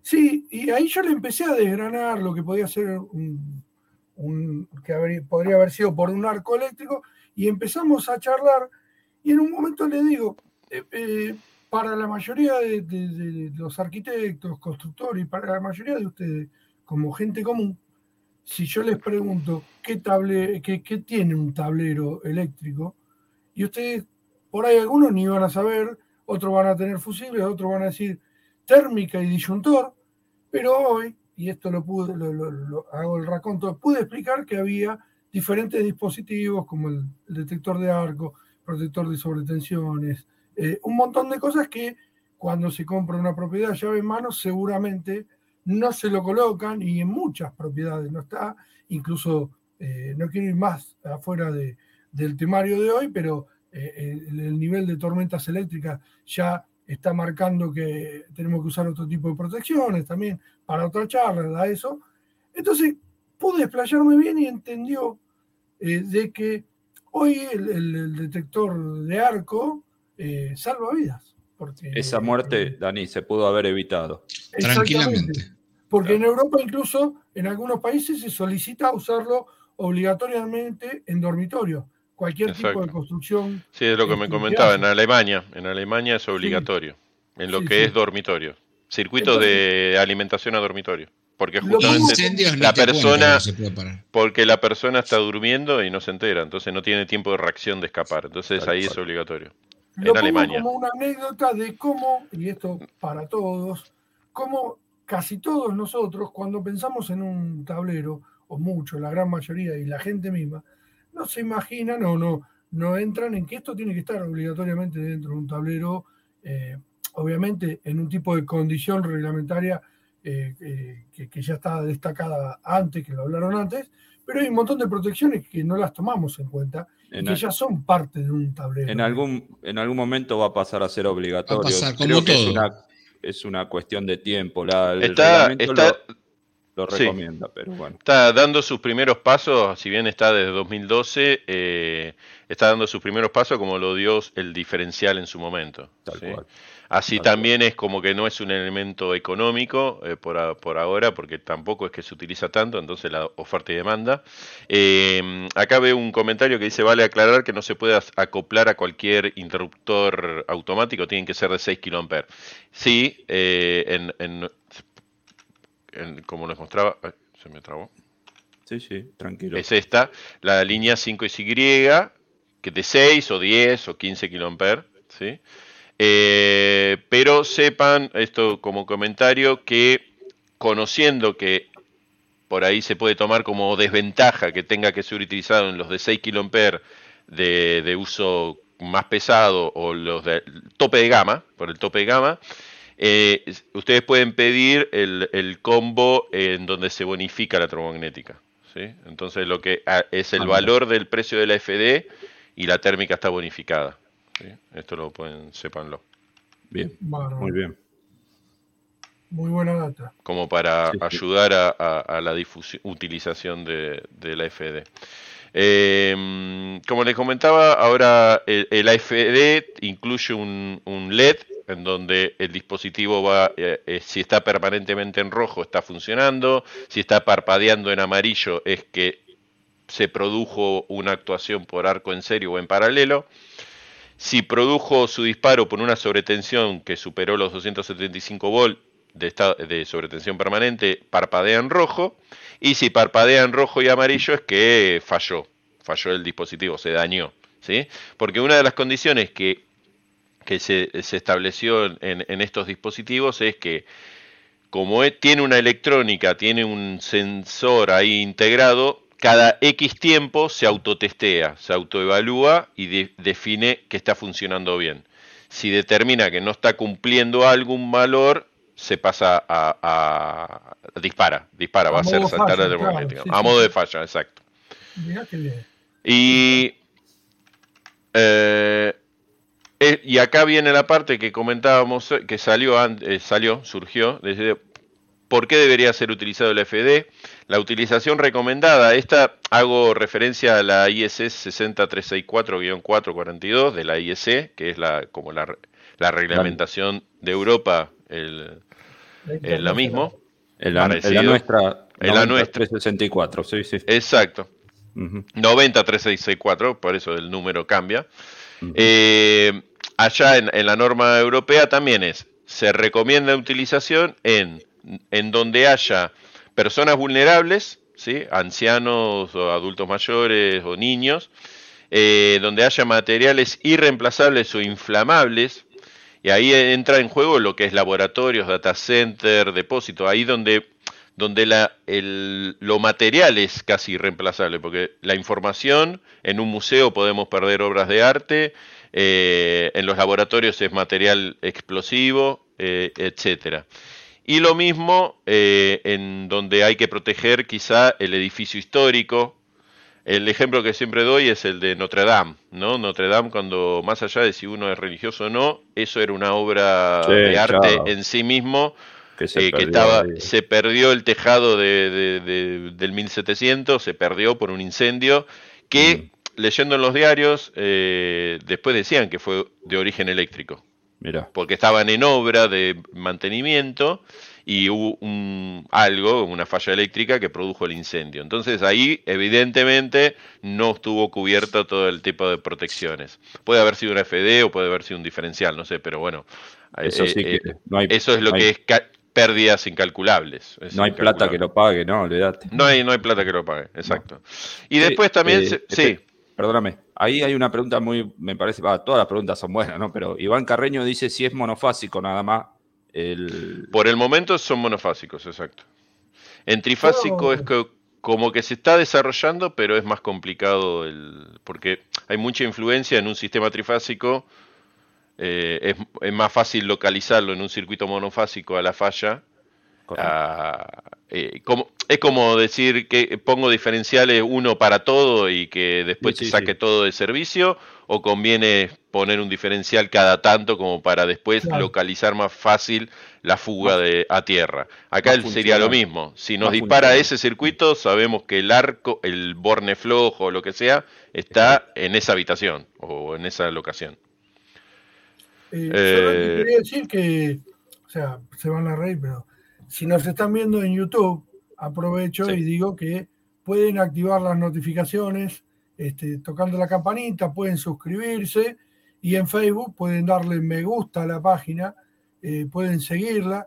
Eh, tenemos una cuenta de Spotify para el que lo quiera ir escuchando eh, mientras va viajando o en algún momento. eso lo quería decir y si les gusta lo que hacemos y lo quieren compartir, nosotros agradecidos o darle me gusta a los videos, todo lo que, lo que les parezca para sumar nosotros agradecidos. Perdón, Leandro, pero quería aprovechar que viernes 21 a 27 hay 100 personas, más de 100 personas mirando entre las dos redes y es porque el tema está excelente.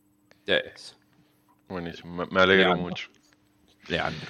Y acá haciendo referencias a, lo que dice la reglamentación nuestra, eh, en, en, la página 21 habla de justamente en lo que es cañerías, que en las viviendas construidas con material combustible podrán utilizar canalizaciones material aislante, porque si no tendrían que ser metálica de acero pesado o semipesado.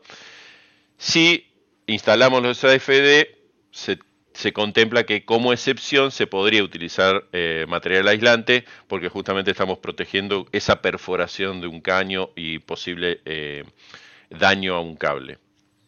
Ahí hace referencia y también hace referencia en las páginas 56 y 57, cuando habla de tableros principales y tableros seccionales, hay una nota que, queda al principio de la página 57 en realidad, que dice, tanto para los tableros seccionales como para el tablero principal, se recomienda la instalación de dispositivos para detección de arcos eléctricos AFDD, que son las siglas en inglés. Eh, en general. O sea, básicamente es como lo indica la norma también europea, es para uso general. ¿sí? Queda criterio también nuestro de decir, bueno, sí, porque tengo esta condición de que hay eh, es un jardín de infantes o es un, o una casa de retiro o es un lugar, una galería de arte, recomiendo la utilización de esto.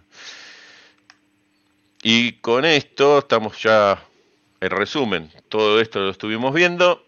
Finalizando, el aviso parroquial de que se pueden descargar la guía para el instalador electricista desde la página de Siemens, que es una, está la versión 2013 que está completa y la versión 2020 vamos subiendo de acá a capítulos, está la parte de interruptores automáticos, está subida, eh, que es esta. Y para que lo encuentren fácil, ponen en Google guía técnica para el instalador electricista y en mi caso, por ejemplo, me lo tiró como primera opción en la página de Siemens, hacen clic ahí y ya los manda directamente a la página. ¿sí? Eso es más fácil. Eh, y de vuelta, cerrando, es haciendo esa pregunta que nos hicimos al comienzo, ¿no? ¿Qué tan seguras son las instalaciones que nos rodean, teniendo en cuenta todo lo que estuvimos viendo en esta charla y la previa? Tenemos diferenciales, tenemos correcta el calibre de la termomagnética o la potencia de cortocircuito o la curva adecuada y tenemos FD, lo más probable es que no tengamos nadie en una FD en nuestras casas, sepamos que existe, ¿sí? O sea, la cosa es decir, saber que existe ese tipo de protecciones, como existen los descargadores sobre tensiones transitorias, que veo que en, las preguntas también nos hacen consultas sobre eso, eh, o están charlando entre ellos también del uso de descargadores. Eh, y, hay una pregunta que habla de, eh, creo que la distancia que protege la FD, en realidad se mide por la, por, la térmica asociada. O sea, si la térmica se definió que es de 16 amperes o 25, el FD está acoplado a la térmica. O sea, está detectando ese circuito terminal. no hay distancia a cubrir. Ahí preguntan por el... Eh, ¿Todo esto queda grabado? ¿Está en YouTube? ¿Lo pueden ver las veces que quieren? Sí, sí, sí, Van para adelante, rebobinan, mirá, mamita. Bueno, queda, grabado. Rebobinan y si tienen alguna cosa puntual que por, por, por tiempo, porque se, se, nos escapó, eh, consultaron y, tienen esa duda, me la hacen llegar por, por email, por ejemplo. Eh, ese es mi mail. Eh, si no sé si Sergio lo quiere poner más grande, leandro.franque.siemens.com. Eh, ahí, bienvenida a las consultas. ¿Perdón? Ahí va no, si lo podría agrandar un poquito Sergio, pero no sé si lo va a poder. Ahí está. ahí está, mira. Lo pedí y lo tenés, qué grande. Eh. Ahí está. Y desde ya, bueno, como dice la, la, diapositiva, muchísimas gracias por el tiempo que, dedicaron a, esta presentación y a escucharme, a escucharnos. Y desde ya eh, los espero para los próximos temas, ¿no? Que puede ser, como pedía un colega ahí, pueden ser contactores o arranque de motores directos y demás, eh, podría ser uno de los temas. Eh, primero está, es el agradecimiento a vos, este, porque esto para todos, sepan que tiene un trabajo atrás de realizarlo, de realizar las diapositivas, de tomar data de, ya sea de un cable, de la reglamentación, de la IE. Tiene un trabajo enorme esto y primero agradecer esto en forma personal y profesional a vos Después a la empresa, porque la empresa eh, está aportando y, el programa, eh, que lo sepan los colegas, eh, la plataforma tiene un costo y, la empresa se hizo cargo para estar acá en el aire este, transmitiéndolo y es un apoyo muy grande a la, a la capacitación de todos, porque todos aprendemos de ustedes y es el segundo agradecimiento que quiero darles y, en forma general, ya en nombre de Eric, este, agradecerles por, por, estar con este tipo de material que para nosotros es, eh, es eh, premium, primera marca, vamos a decirlo, pero es algo que, nos ayuda mucho a, aprender conceptos y, a refrescar y, demás. Adquirir conocimiento, Dani, ni más ni menos. Sí, si eso está cumplido, yo me siento eh, y la, satisfecho. dinámica, y la dinámica que tiene Leandro, excelente, porque es muy muy llevadero, muy, muy. La verdad, e incluso, la idea que la hemos charlado antes de, los programas y demás es transmitir el conocimiento también en forma federal, vamos a decirlo, que llegue al punto del país que pueda llegar. Es una decisión de, de hasta los socios de Direct de que esto sea gratuito, que, que, que, salga y que pueda ser eh, tomado por quien quiera tomarlo. Así que eh, la verdad que es un agradecimiento bárbaro y me puedo sacar los anteojos ahora que ya sí, sí, no tengo que leer. no, la, idea, la idea, como decíamos al principio, es difundir todos estos conceptos y que cuanto más gente lo escuche, más lo puedan... Ahí yo veía en el chat que se arman los debates y charlas, eso, es, eso es lo, lo, más, lo más rico de todo esto y por eso apoyamos como, como desde Siemens y de, mi persona también este tipo de actividades y acciones. Eh, porque la capacitación es fundamental, la educación es la base de todo, eso lo, sabemos, ¿no? Y, y, yo vengo de la, escuela técnica, que después la escuela técnica se vino a menos y, se siente, se nota eso, es, un, es una pena. Y, y, me alegro muchísimo que te agradezco las palabras de que, que esto sirva y sepan que también a mí yo aprendo siempre, o sea, aprendo también de estas charlas, de, algún comentario, eh, y lo repito, ¿no? Lo de la FD que estaba ese parrafito de la cosa, me lo dijeron ustedes en una reunión que habíamos tenido en diciembre, hace un prepandemia justo, y me comentaron, mirá que en el AFD aparece en la reglamentación. Ah, bueno, lo aprendí y ya está, hoy está grabado a fuego, que está ahí, y bueno, pero por eso, esto es un ida y vuelta y eso es lo más rico de todo esto, que podamos aprender todos juntos. Y una cosa más que me da pie a, agradecerles también, eh, a Siemens eh, y a las demás empresas, ahora estás vos acá en representación de la empresa, porque estamos pudiendo realizar el evento de la semana que viene, que inicia el domingo, les comento a todos y están todos invitados. Es un evento virtual, se llama Semana del Instalador Electricista y agradecerle a Siemens y a las otras empresas porque gracias a ustedes lo podemos hacer posible, lleva un trabajo enorme, hay mucha gente trabajando de Ayeric en esto y, de Pelva, que somos las empresas que, lo organizamos, pero también eh, hay un, aporte muy grande de las empresas que son auspiciantes, que gracias a ellas podemos hacerlo, si no, no lo podríamos hacer. Y para que sepan, si, o sea, si podemos poner un video de lo que va a ser y por ahí lo vamos comentando. Serginho, si podés mandar el video. Este, Antes de que se vaya el programa, la idea es mostrarles la semana del instalador electricista. Inicia el domingo próximo a las 19 horas y tiene varias disertaciones. Todos los días va a haber contenidos. De, lunes hasta el sábado va a haber diferentes contenidos. Ya vamos a ir anunciándolos. No quiero pisar la música mucho, pero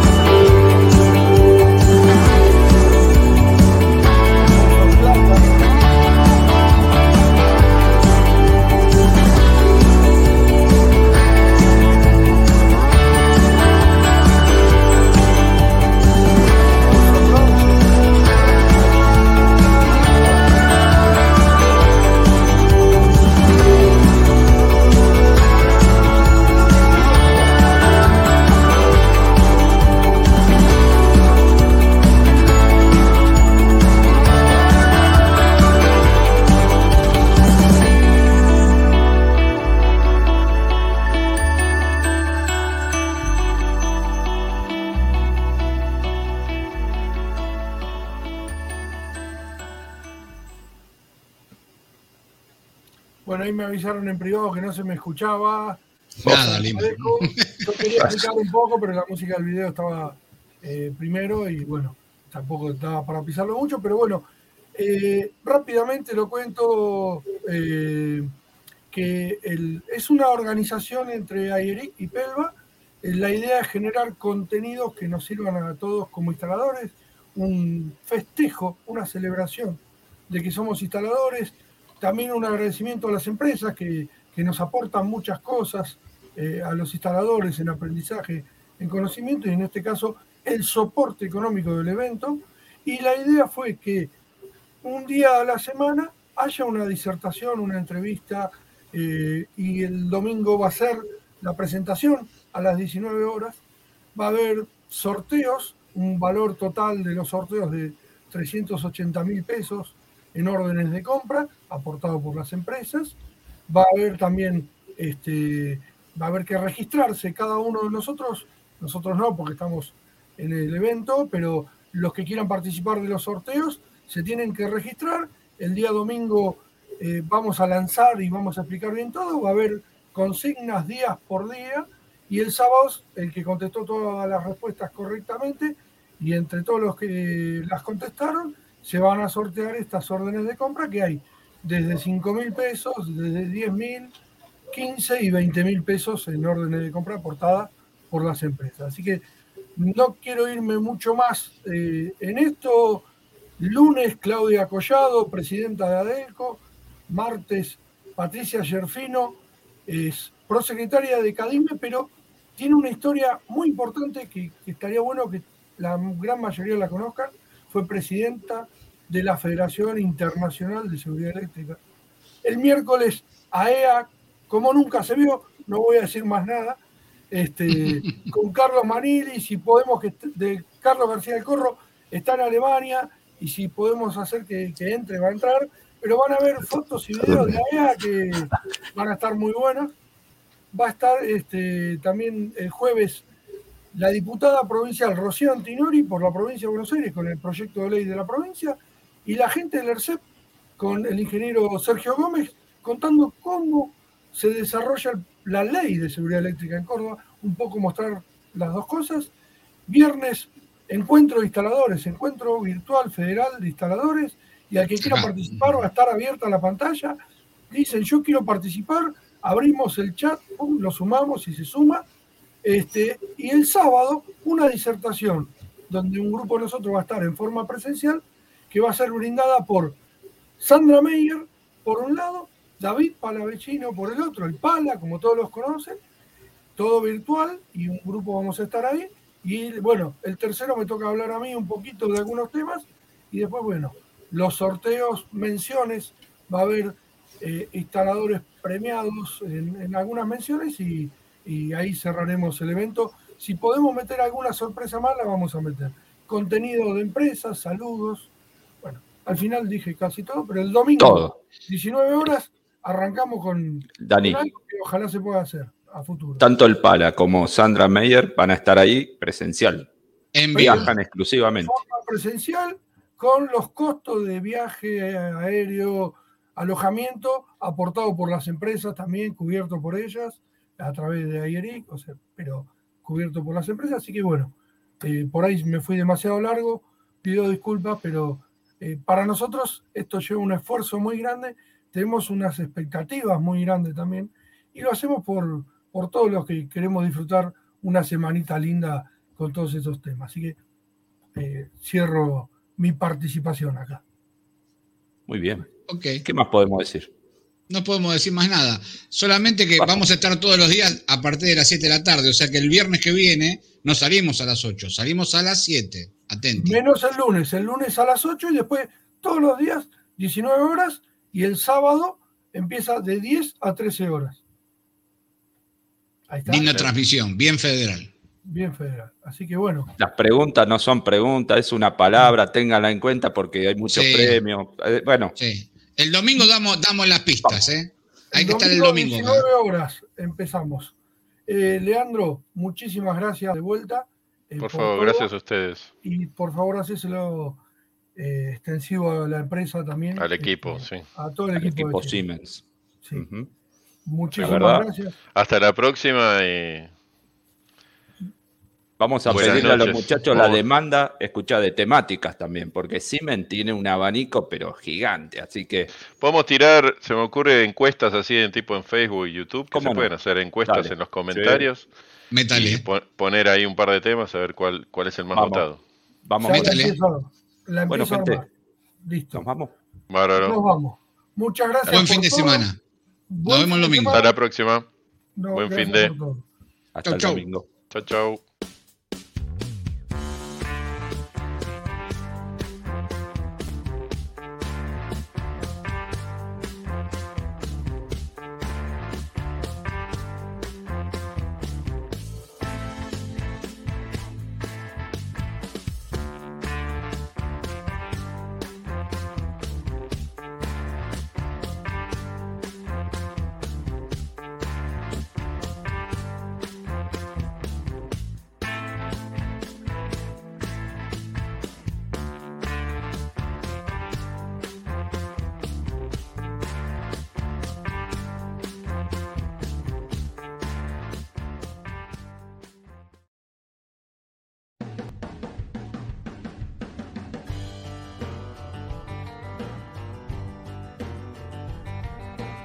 AERIC es la Asociación Argentina de Instaladores Electricistas Residenciales, Industriales y Comerciales.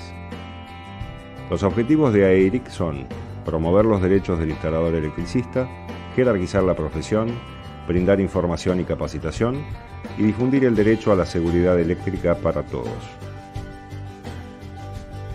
Pueden asociarse estudiantes, idóneos, instaladores, técnicos, ingenieros y todos los profesionales del sector eléctrico. La sede de AIERIC se encuentra en la calle Cusco 40, local 33, en la ciudad de Buenos Aires. Allí se realizan debates, capacitaciones y se desarrollan nuestros proyectos para el sector y la comunidad. Podés encontrarnos en www.aieric.org.ar, contactarnos por correo electrónico en info.aieric.org.ar o a través de redes sociales. Queremos escucharte. Acércate. Tu participación es muy importante. AIERIC, por la seguridad eléctrica.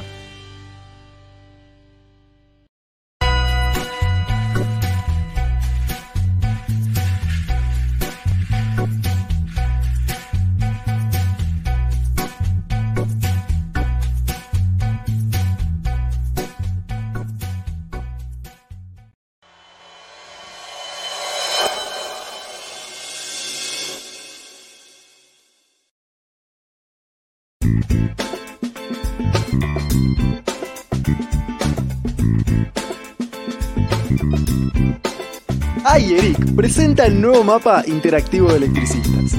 Si sos electricista, ahora podés llegar a más clientes.